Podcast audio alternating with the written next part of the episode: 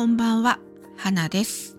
多様なワークスタイルをみんなで考えるワークスタイルラボ。好きな IT スキルをシェアする Facebook グループを立ち上げて活動しています。会社員プラス副業、個人事業主、専業主婦プラス企業。働き方は人それぞれ自分に適した働き方を選べる社会になったらいいなと思って活動しています。いや、今日はですね、コーチングセッションクライアントさんに私がコーチングする日だったんですけど、ついゆっかりちょっと失念してしまいまして30分ほど遅れてしまい、いや、申し訳ないっていうことが発生しておりました。本当に申し訳なかったです。ごめんなさい。どこのラジオで謝ってもしょうがないんですけれども、ちょっとですね、言いたかったですね。初めてちょっとすっぽかしはしなかったですけど30分遅れてしまっていや申し訳なかったなという出来事がありました。本当にごめんなさい。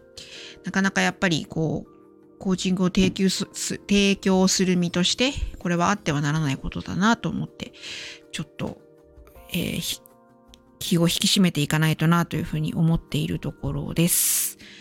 はいさてえー、今日はですね、私今あるコミュニティで学びを深めているんですけれども、そこのコミュニティで、えー、と、2つイベントを行うことにしたんですね。ちょっと急遽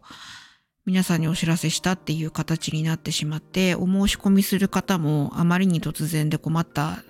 のであろうと思っていて、申しそこも申し訳ないなと思って、今日申し訳ない話ばっかりですね。まあ、そんなイベントを2つ投げ込んだっていうことがあったんですけれども、まあ、昨日の話なんですけどね。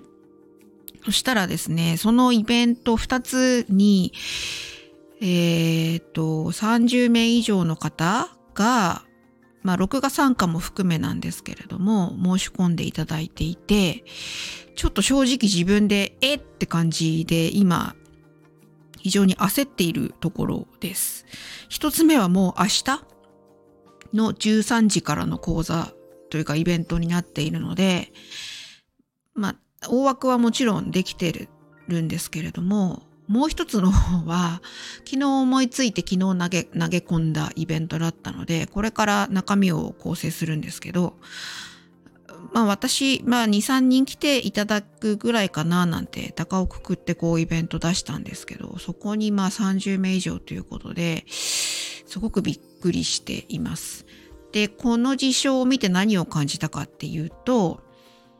うん、ビジネスってやっぱりお客様の問題解決なんだなっていうことを体感したんですよね。結局今、そのコミュニティで一緒に学んでいる仲間がですね、あの、11月の末、4週目あたりに、えっと、今の学びを発表する機会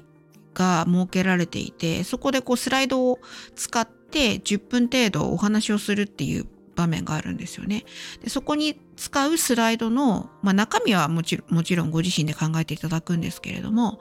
スライドの作り方まあパワポでやるかキャンバでやるか、え、まあどっちもかな。まあ、キャンバでやった方がいいんじゃないかなと思ってるんですけど、まあ、そこについてのこう不安だったりお悩みだったりっていうのがなんとなくあるんじゃないかなっていうのはそういう声がちょっとちらほら聞こえてきていたので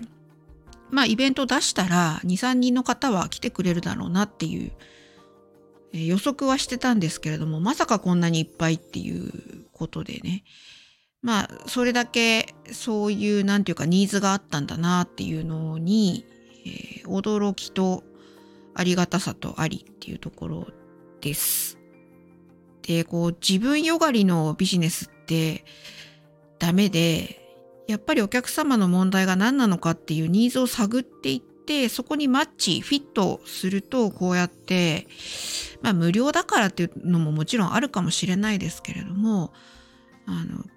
たくさんの人が来ていただけるっていうことが私にとってのこの成功体験の一つになったのは間違いないなっていうところがあって、まあ、ここの後どういうふうにその来てくださった方たちとの信頼関係を築いていくかっていうまあここはお金とか、えー、何でしょうねお金稼ぐとかそういうことではなくてそこでできたこう信頼関係みたいなものをこう続けていけたらいいななんていうふうに今思っているところでした。改めてそういう機会をいただいたニューヨークライフバランス研究所のね、ポジティブ心理学コーチング講座っていうのに今私、えー、そこで学んでるんですけれども、そこの機会を与えてくださった方たちと、えー、今一緒に学んでいる方たちとのご縁っていうのを大切にして、ま、まずは明日のイベントを、まあ、形あるものにというか、なんとかうまくいくように頑張りたいなと思っているところでした。ということで、また明日お話ししたいと思います。花でした。